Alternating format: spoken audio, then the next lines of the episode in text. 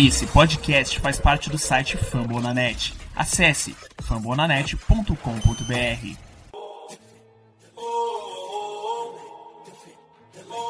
Cleveland, get on your feet and make some noise for your Cleveland Cavaliers!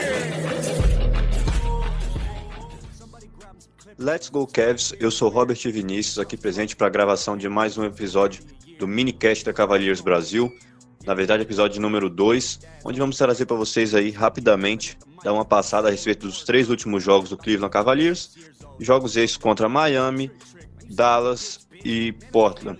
Sem mais delongas, vamos dar inícios aí falando um pouquinho, trazer para vocês um pouquinho sobre o, o jogo contra Miami, um jogo que foi realizado fora de casa, um jogo que foi realizado na Flórida. O Cleveland Cavaliers acabou saindo derrotado por 124 a 100 é, trazendo aqui os dados estatísticos do jogo, né? O Kevin Love foi o destaque pelo lado do Cavs com 25 pontos, 13 rebotes e ainda duas assistências. O, o Colin Sexton também teve 19 pontos em 27 minutos, fez uma, uma boa partida. Mas o time acabou ficando bem para trás em relação ao placar, somados aí a falta né, que o Tristan Thompson fez ao jogo. O Tristan Thompson acabou não indo para esse jogo. E ali o time acabou com o Larry Nance Jr. startando, mas teve apenas 16 minutos em 34 pontos. O Cedi Osman com uma atuação bem abaixo também, com apenas 3 pontos em 22 minutos. Então, isso foi acabou é, culminando aí para essa vantagem aberta no placar pela equipe de Miami, que teve como seu principal destaque o com o Duncan Robinson com 34 minutos e 29 pontos na partida. Então, o, trazendo os quarto a quarto, o Kevs perdeu o primeiro, o primeiro período, na verdade, por 32 a 22, 10 pontos de vantagem. No segundo período, o Kevs tomou 17 pontos de vantagem, então daí deu para ver que no intervalo o jogo já estava ali numa distância bem grande realmente. E aí o Kevs acabou jogando aí contra a rotação do, do Miami Heat praticamente no terceiro e quarto período de jogo. Então acho que um dos pontos a destacar aí nesse jogo é a respeito da defesa, né, que foi bem abaixo nos dois primeiros períodos de jogo. E a defesa que é um dos pontos fortes do John Beeline, né, então acabou não encaixando aí nessa partida contra Miami. E o Kevin saiu derrotado por 124 a 100.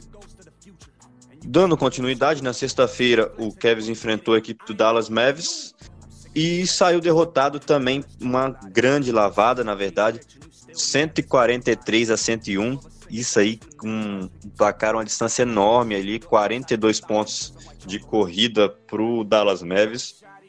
E essas, esses pontos foram anotados aí. O Dallas venceu o primeiro período por apenas 3 pontos, 29 a 26, então ali o primeiro, o primeiro quarto foi um, um jogo disputado. No segundo quarto, que aí veio a grande distância no placar, 37 a 16 para o Dallas, ou seja, é, 21 pontos de vantagem que deixaram o Cleveland Cavaliers bem atrás do placar realmente. E ali o Dallas só foi administrando. Terceiro período anotaram 45 pontos contra 29 do Cavs. E isso acabou distanciando no placar, trazendo alguns dados. É, o destaque do, de Cleveland foi o Darius Garland com 23 pontos em 33 minutos, e, é, inclusive, foi a maior pontuação do Darius Garland na NBA em uma, um, em uma única partida. Do lado de Dallas, o, o teve 30 pontos em 28 minutos, 14 assistências também. O croata jogou muito. Então, acho que um, dos pontos a se notar nessa partida foi a respeito que não tem como se analisar muito a respeito do ah, o Garland fez 23 pontos. Muitos desses pontos foram marcados contra, podemos assim dizer, a rotação do, da equipe do Dallas Mavericks, que já estavam com o jogo ganho, com mais de 20, 25 pontos no placar, colocavam ali os jogadores que não tem tanto espaço assim no, nos, nos principais jogos de Dallas, e ali o Cleveland Cavaliers, alguns jogadores acabaram se destacando contra esse time. Então, não sei se seria muito interessante analisar sobre esse tipo, mas querendo ou não, foi sim uma evolução do, do Darius Garland nessa partida. Um ponto negativo para a equipe do Cleveland Cavaliers nesse jogo foi o Jordan Clarkson, que anotou incríveis zero pontos em 15 minutos jogados. Querido Jordan Clarkson pela torcida, nesse jogo deu motivos de sobra aí pro, pro torcedor ficar irritado com ele.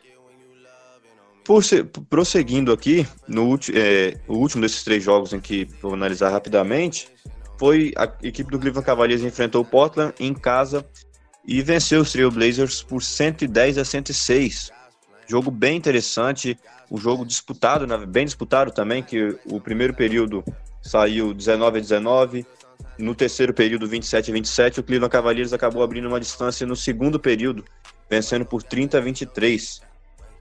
E entre os destaques do, do Cleveland Cavaliers nesse jogo ficaram o Tristan Thompson e o Colin Sexton. Tristan Thompson com 25 pontos em 35 minutos e 9 rebotes, Colin Sexton com 19 pontos em 31 minutos. Da rotação, o grande destaque talvez do jogo, é, é, como eu citei, o Tristan Thompson foi o destaque dos starts, mas em relação ao jogo, foi o Jordan Clarkson que se recompôs ali dessa partida contra o, o Dallas Mavericks e anotou é, 28 pontos em apenas 31 minutos, 6 de 6 no, nas bolas de 3.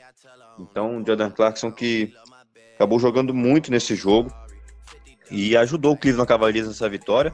Vitória que é importante, né, a respeito do por mais que o Cleveland Cavaliers não almeja assim playoffs para essa temporada, etc, mas para dar confiança à garotada de novo, a gente viu que aqueles jogos que o Cleveland venceu ali bem, bem no início da temporada, é, no, bem, a gente ainda está no início, mas nos primeiros jogos da temporada ali, as vitórias do Cleveland Cavaliers, a gente via a alegria dos garotos em, em estarem em quadra, somados ali a Kevin Love, Tristan Thompson, que estavam alegres em, em, vencer, em vencer partidas pelo Cleveland Cavaliers.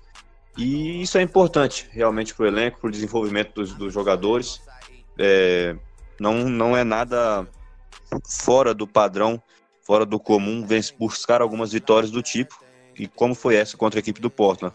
Do lado dos Trail Blazers, o Damian Lillard, né, que voltou nesse jogo, anotou 23 pontos em 36 minutos, e o CJ McCollum com 20 pontos em 38 minutos, foram os maiores pontuadores da equipe dos Trail Blazers. É, um outro ponto positivo para a equipe nesse jogo foi a respeito da defesa, que parece ter se encaixado nesse jogo, onde segurou o ataque dos Blazers com apenas 104 pontos no jogo, como eu destaquei, da volta do Damian Lillard, né, que estava fora por, um, por alguns jogos. Então, um bom trabalho da defesa do Cavs, que com certeza tem tudo para, com o John Bilay, que é um treinador é, específico ali, treinador muito bom defensivamente falando, é, consiga desenvolver melhor os seus calores. Então, esses foram os três jogos. Só destacando aí, só recapitulando, na verdade, esses três jogos, né? Derrota na quarta-feira para a equipe do Miami por 24 pontos de vantagem, 124 a 100. Na sexta, derrota para o Dallas, 143 a 101. E, e no sábado, vitória em cima do Portland por 110 a 104. Um dos pontos que, a gente, que eu queria citar aqui antes da gente encerrar rapidamente é que a galera muitas vezes se questiona, né, acho que nas redes sociais principalmente, que é o seguinte: ah, mas poxa, um time que está em tank, etc. É uma derrota com o calor pontuando bem sempre é, é, um bom jogo, é uma boa análise, etc. Mas acho que o que eu particularmente falo a respeito do tipo dessas derrotas, por exemplo, contra a equipe do Dallas, né? essas derrotas que a equipe não joga.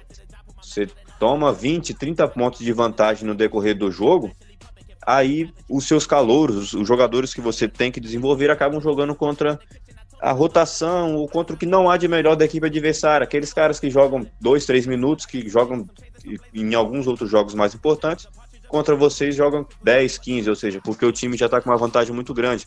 Então não, não, é, não seria tão interessante assim para o Cleveland Cavaliers desenvolver mais ainda o Colin Sexton, desenvolver o Darius Garland, é, Kevin Porter Jr., etc., contra contra, digamos assim, a rotação, o Bank Werner do, da equipe adversária, como foi nesse jogo contra o Dallas e contra Miami. Então, interessante, por mais que venham as derrotas, é que essas derrotas venham com o Cleveland Cavaliers realmente jogando bem, dando jogo pelo menos até o último período de enquadro ali para com certeza os nossos calouros terem um bom desempenho aí contra terem um bom desempenho na temporada em geral, mas acima de tudo, além de pontuação, além de estatística, se desenvolverem na NBA, né? Para que nas próximas temporadas aí, com certeza eles representem aí o futuro da franquia Cleveland Cavaliers. Então, galera, esse foi o segundo minicast para vocês aí trazendo rapidamente sobre os jogos que aconteceram. E até mais, até o próximo jogo, até o próximo minicast e aguardamos vocês. Let's go, Cavs!